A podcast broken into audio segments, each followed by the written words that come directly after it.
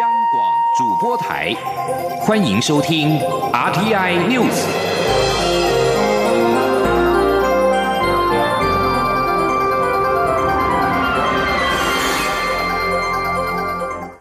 听众朋友您好，欢迎收听这节央广主播台提供给您的 RT News，我是张顺祥。首先把新闻焦点关注到是科学新知，中央研究院今天表示，分子生物研究所组成的跨国团队，利用果蝇脑中的神经回路，解开了可恶。讯息在脑中运作的情况，有助于忧郁症、厌食症等研究。这个研究成果已经在十二月发表在《自然神经科学》。请听记者杨文军的采访报道。饿跟渴的感受对人体存活至关重要，若是感觉不到，可能就会死于脱水或营养不良，甚至引发各种疾病。中央研究院二十号指出，分子生物研究所助研究员林书伟与中研院国际研究生学成博士生巴雅西组成的跨国团队，首次在果蝇脑中发现一种名为 Lukina 的神经传导物质。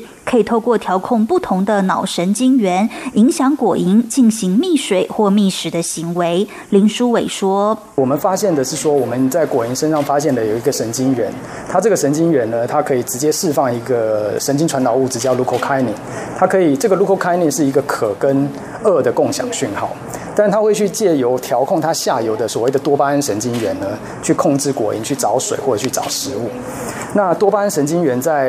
人类或者哺乳类生物身上呢，其实也都是存在的。所以我们认为类似的机制是存在于人脑之中的。林书伟表示，相较于人脑有一千亿颗神经细胞，果蝇的大脑只有十万个神经细胞，功能却一应俱全。加上果蝇繁殖速度快，对研究有极大帮助。他们研究过程中会把果蝇大脑取出，再借由染色寻找果蝇脑中的恶回路跟可回路神经细胞，并操控某个细胞找出对行为的影响。林书伟也指出，人类有许多神经疾病，如忧郁症、厌食症、成瘾症等，都和脑内的动机系统有关。若能找出果蝇大脑中与动机有关的神经回路机制与神经传导物质，将有助于了解更复杂的人脑，为相关疾病找出成因及可能的治疗方式。中央广播电台记者杨文君台北采访报道。新闻焦点回到二零二零的总统大选，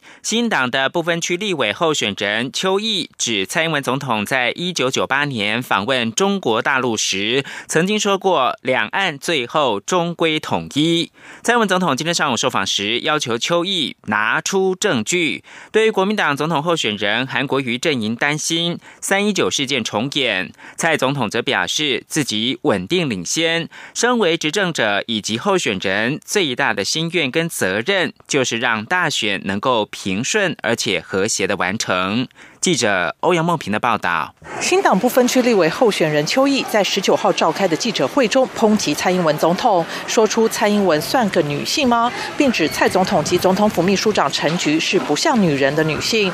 蔡总统二十号上午受访时表示，国民党不是本来还要将邱毅列在国民党的不分区名单中吗？他并表示，这样的人讲这样的话，值得评论吗？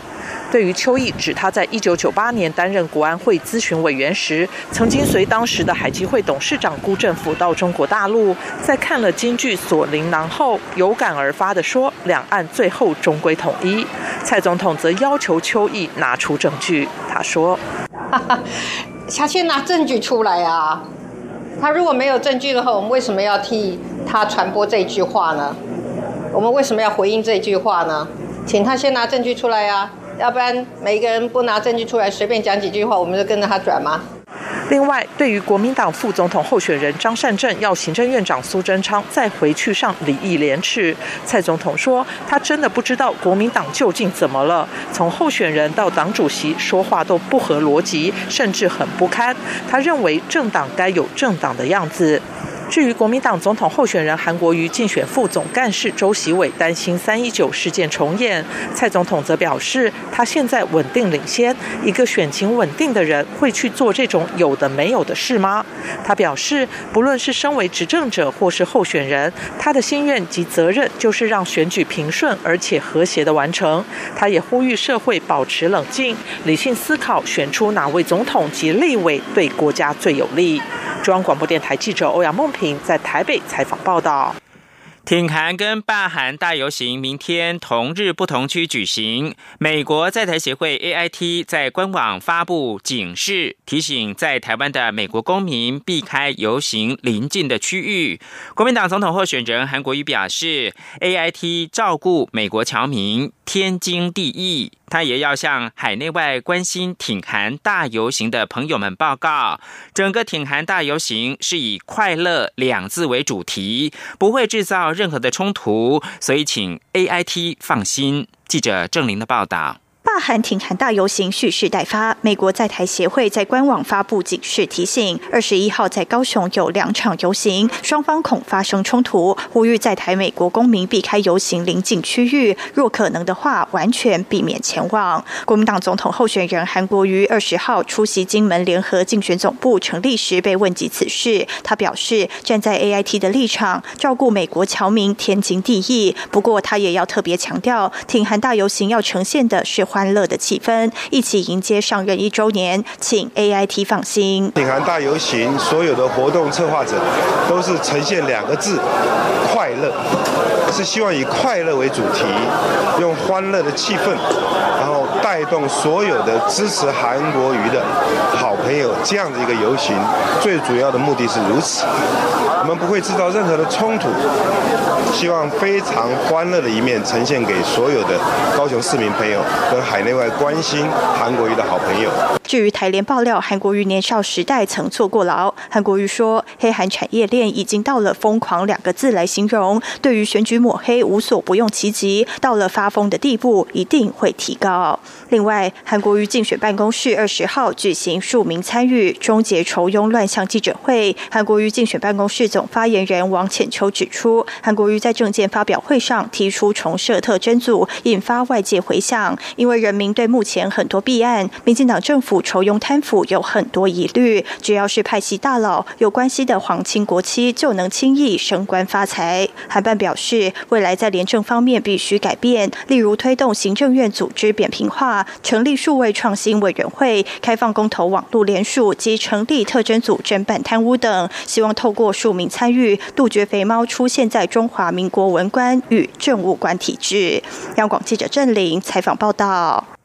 少子化冲击到高等教育，全国私立学校产业工会等多个教育团体今天召开了记者会，表示，三党总统候选人在近日举办的政见发表会当中都没有提到有关高等教育的议题的政见，呼吁之后能够提出高教蓝图，并且承诺当选之后将召开高教发展国事会议，改善台湾的高教体制。请央广记者陈国维的采访报道。全国私立学校产业工会、台湾私立学校教育产业工会以及台湾学生联合会等教育团体，二十号召开记者会，提出台湾十大高教问题，包括如何加强私校监理，并提升私立大学竞争力，以及强化技职人力。全国私校工会理事长尤荣辉表示，看到最近举办的总统候选人政见发表会，三位候选人沦为口水战，几乎听不到任何的教育政见，而且近半年来也没有候。选人针对台湾的高等教育发表愿景或蓝图。我们教育的投资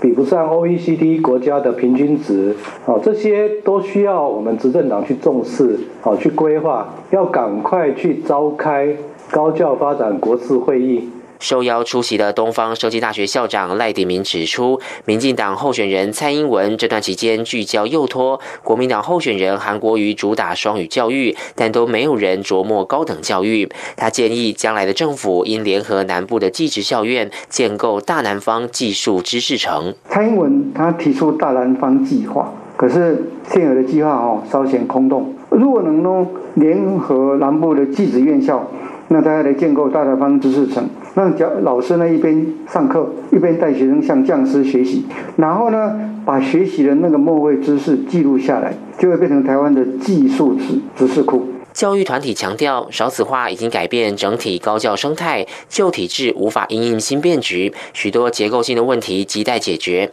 因此，他们呼吁明年的总统当选人能逐年调升高教经费，以及调降大学生师比到 OECD 国家的水准，并将公私立大学学费齐一或建立常态性学费调整机制，同时完成私立学校法、大学法以及私校转型退场条例等高教三法的修正及立法，让台湾高。高教有健全的发展。中央广播电台记者陈国伟台北采访报道。被限制出境的香港众志秘书长黄之锋，十九号在东区裁判法院出庭时，再度提出离港申请，并表示受邀到台湾参观总统大选，以及二月受邀到英国出席牛津大学的活动，但是都遭到裁判官的拒绝。香港众志主席林朗彦、秘书长黄之锋以及成员周婷，十九号在赴东区裁判法院应讯，三人在庭中都申请更改保释条件，表示受邀离港参加活动。其中，林朗彦以及黄之锋表示受邀到台湾参观总统大选。黄之锋另外还申请二月中旬到英国出席牛津大学辩论社的活动。周庭则表示受邀到日本多间大学演讲。主任裁判官前里听取陈词之后，拒绝三个人离港的申请。这是黄之锋获准保释之后第二次被法院拒绝离港申请。黄之锋事后在脸书、推特发文，贴出牛津大学辩论社的邀请函，表示法庭在没有给予原因跟理由之下，拒绝他离港申请，这给予国际社会一个怎么样的讯息？大家心里有数。黄之锋并表示，开庭才得知警方有黄之锋手机讯息交流记录，他从未向警方提供手机的密码，批评警方此举严重的侵害隐私权，如此作为有如骇客。继续把新闻焦点关注到美国，超过美国联邦众议院三分之二席次，一共一百六十位的众议院十九号。致函贸易代表莱特海泽，呼吁要启动美台双边的贸易协定谈判，为美国创造就业机会，也阐明了美国对台湾与区域的持续承诺。信函指出，台湾关系法推进数十年的经济、安全跟贸易关系，使国际社会受益，也促进美台繁荣。有鉴于此，众议员坚信莱特海泽应该启动与台湾的双边贸易协定的谈判。信函表示，台湾已经表达跟美国公平、严谨跟高标准协商双边的贸易协定的强烈期望。这项协定将鼓励台湾对美国制造业更多投资，因为台湾出口将为美国制造商提供所需的投入。美台贸易跟投资关系已经为美国创造了大概三十七点三万个工作机会。全面的美台双边贸易协定，除了将进一步强化美国工业的全球竞争力之外，也能够同时为美国创造就业机会。信函的最后指出，多年来台湾已经证明是美国忠实与有益的合作伙伴。持续关注是美国的新闻。美国财政部长梅努钦十九号说，美国与中国将在明年一月初签署双方所谓的第一阶段的贸易协议，并表示这份协议已经是彻底完成，目前只是在进行技术性的修饰。梅努钦在白宫向记者表示，这项协议已经进入到文本翻译的阶段，不会再重新的协商。梅努钦对 CNBC 电视台表示，中国增加对美国农业、制成品、能源和服务的采购，将在接下来的两年内为美国经济成长增加大概半个百分点。不过，加拿大总理杜鲁道十九号表示，美国政府不应该完成跟中国的贸易协议，除非这项协议也能够确保两名遭到中国拘留的加拿大人获得释放。温哥华的警方是在去年十二月，依据美国逮捕令拘留华为技术公司的财务长孟晚舟。不久之后，中国以危害中国的国家安全罪名，陆续逮捕了两名家国男子。以上新闻由张顺祥编辑播报。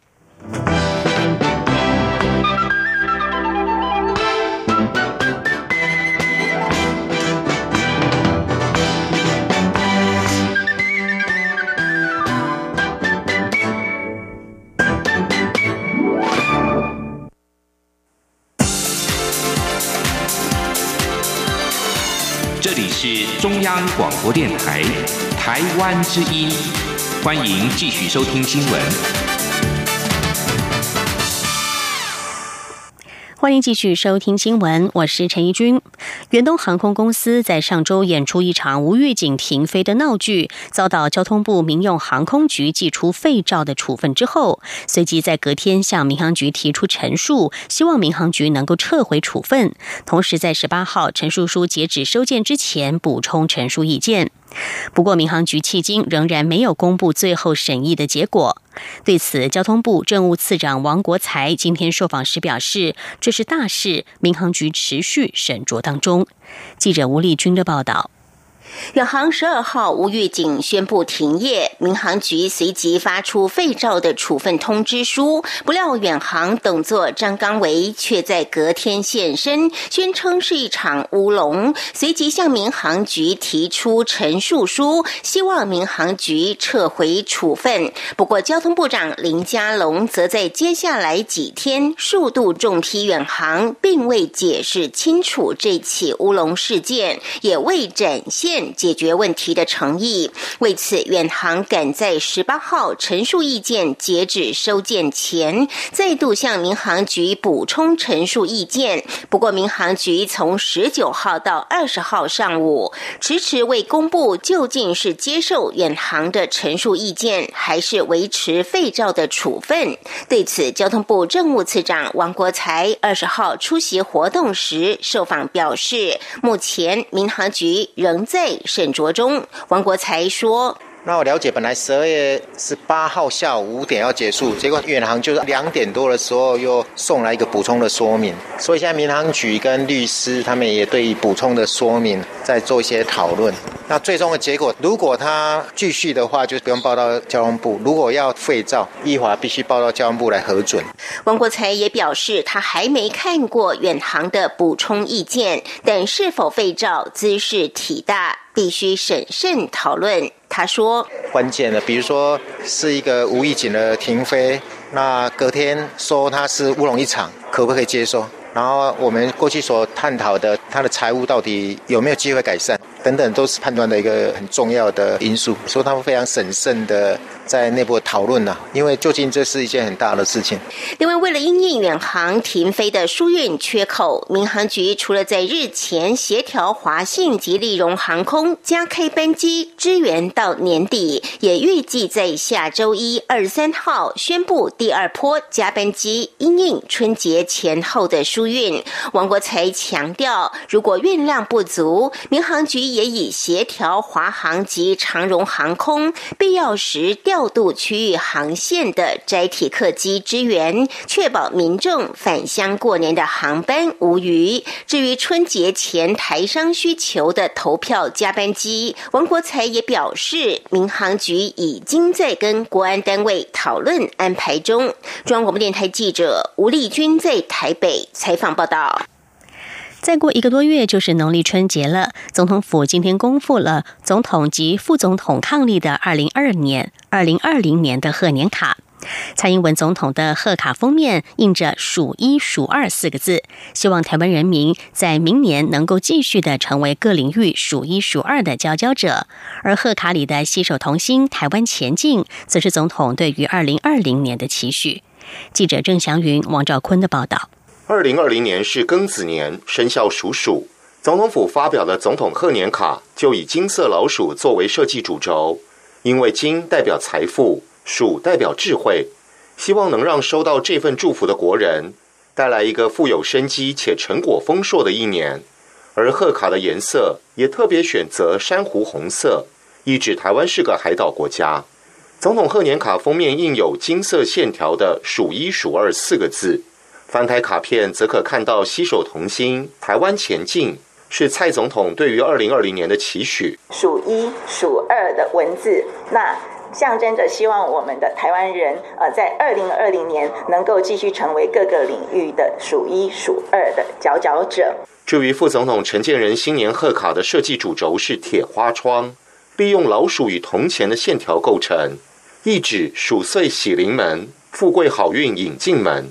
且铁花窗图案里的铜钱就像个同心圆，象征携手同心，也希望来年的国力更为坚强。总统府这一次也准备了电子贺卡。总统的贺卡画面中，可以看到一个喜气的灯笼，配合台湾的山脉，形成一股前进的力量。期待来年有更多丰硕成果与财富。副总统的电子贺卡透过交叠的金属线条组成铁花窗，画面里还出现幸福路二零二零门牌号码，期许台湾在明年能往幸福的道路迈进。中央广播电台记者郑祥云、王兆坤台北采访报道。关心财经消息，台湾在二零一七年从美国的汇率操纵国观察名单当中除名。不过，将近一年来，由于美中贸易战、台湾社会转单效应，再加上近期热钱涌入台湾，台湾央行也坦言适时进场调节。台湾是否再被列入观察名单，引发关注。学者指出，对美国而言，一定不希望新台币对美元贬值，因此台湾央行组升新台币，对美国来说就是干预。但是组贬是稳定汇价。如果央行想要化解美国对台湾的疑虑，增加对美商品的采购，或者是经贸关系进一步的沟通，都是可以努力的方向。记者陈林信宏的报道。美国财政部最新的汇率报告本应该在十月下旬就应该出炉，但一直到目前为止仍不见踪迹。市场也分析，美国一直没有出具报告，就是等待美中贸易谈判协议是否有进一步突破才会揭晓。台湾中央银行总裁杨金龙日前在立法院被询时就表示，美中贸易战如果持续，台湾社会转单效应恐被列入汇率操纵国观察名单。杨金龙会有这样的说法，主要是因为美国财政部用来评估汇率操纵国的三项指标，包括对美贸易顺差超过两百亿美元，拥有巨额经常账顺差，且顺差金额高于其 GDP 百分之三。最后则是持持续性进行单边外汇市场干预，且年度重复进行境外汇购买金额超过 GDP 的百分之二，只要符合两项指标就会进入观察名单，达到三项就会被列入汇率操纵国。富邦金控首席经济学家罗伟指出，台湾今年在美国的三项准则中会有两项碰到。至于在干预外汇市场部分，央行坦言对近期热钱调节不算是持续性干预。台湾可以透过对美商品的采购或是经贸关系进一步沟通，化解美方的疑虑。罗伟说：“美国的态度就是说，你主升不是汇率干预，你主贬是稳定汇率。但是它在一个市场一个巨，就说被呃热钱恶意这样就说涌入的情况之下，其实。”对整个经济，或者是说对外贸来讲的话，这是有必要做的一件事情。杨金龙也坦言，央行进场调节会看时机，但为何通常在尾盘才进场？主要是因为欧洲盘下午三点后才会进场。对此，正大金融系教授伊乃平也指出，过去央行在拉尾盘的动作太过明显，还一度影响企业的会计操作，建议央行应该采取更隐秘的做法，且避免有意将新台币汇价压低，以避免带来冲击。中央广播电台记者陈琳信鸿报道。国际消息：美国驻联合国大使克拉夫特十九号罕见的公开对伊朗驻联合国大使展现热情，在安全理事会的会议之后，主动上前致意交谈。自从美国在去年五月退出二零一五年核子协议之后，美国和伊朗的紧张关系持续升高。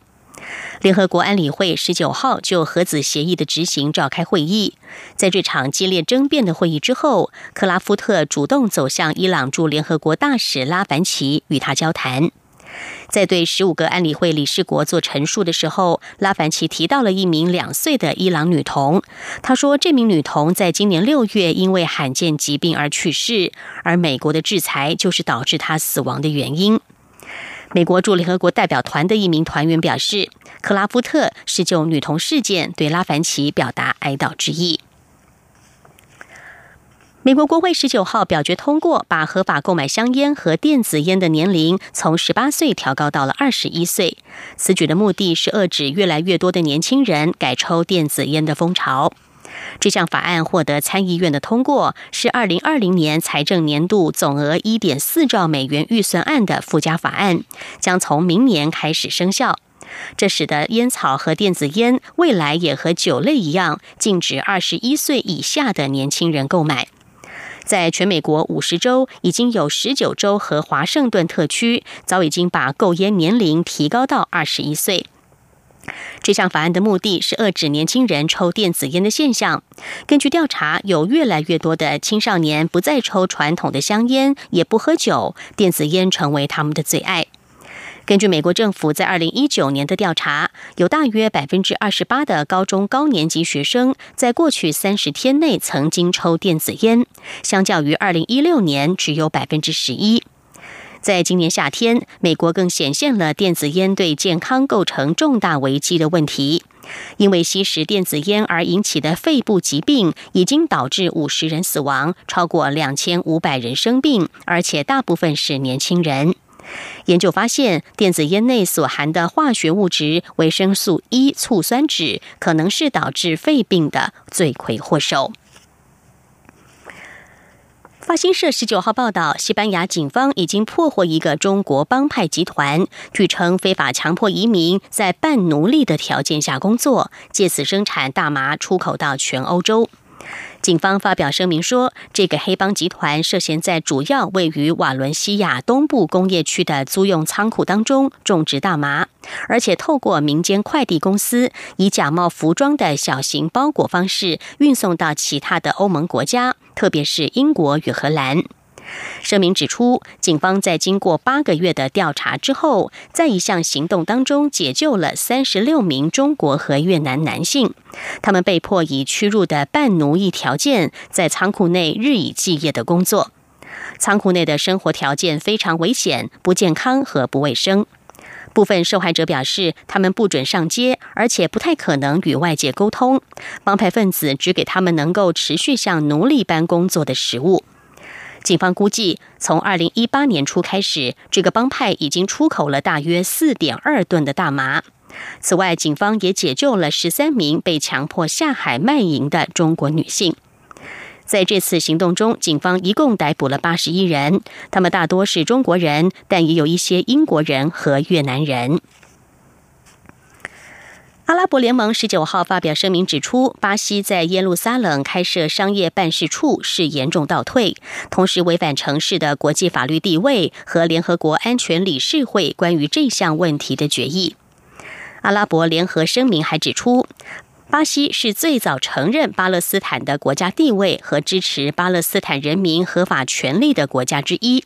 所以巴西在耶路撒冷开设商业办事处的做法，代表巴西政府在巴勒斯坦问题与区域和平进程的历史立场发生了根本的转变。巴西商业办事处在十五号正式的启用，以色列总理里坦雅胡以及巴西总统波索纳洛的儿子众议员爱德华多出席揭幕仪式。爱德华多在仪式当中表示，开设商业办事处是巴西驻以色列大使馆从特拉维夫迁移到耶路撒冷转移的第一步。巴西大使馆迁到耶路撒冷是一个争议的话题。目前只有美国和瓜地马拉两个国家在耶路撒冷设有大使馆。新闻最后来关心澳洲的天气情况。澳洲气象局十九号表示，十八号全国的最高气温平均达到了摄氏四十一点九度，连续第二天打破了澳洲史上单日最高均温的记录，而且比十七号创下的摄氏四十点九度记录整整要高出了一度。澳洲气象局还表示，十九号创下四十五年来澳洲十二个月十二月单日最高温的记录，是出现在南澳省沿海的纽拉伯平原，当地测得了摄氏四十九点九度的高温。澳洲气象局指出，先前澳洲全国单日平均最高温的记录回溯到二零一三年一月，当时创下摄氏四十点三度。在热浪的发威之下，澳洲南部大多数的地区十九号继续打破了当地最高温的记录。这波热浪已经造成澳洲前所未有的一系列丛林野火情势恶化。以上 T N News 由陈怡君编辑播报，谢谢收听，这里是中央广播电台台湾之音。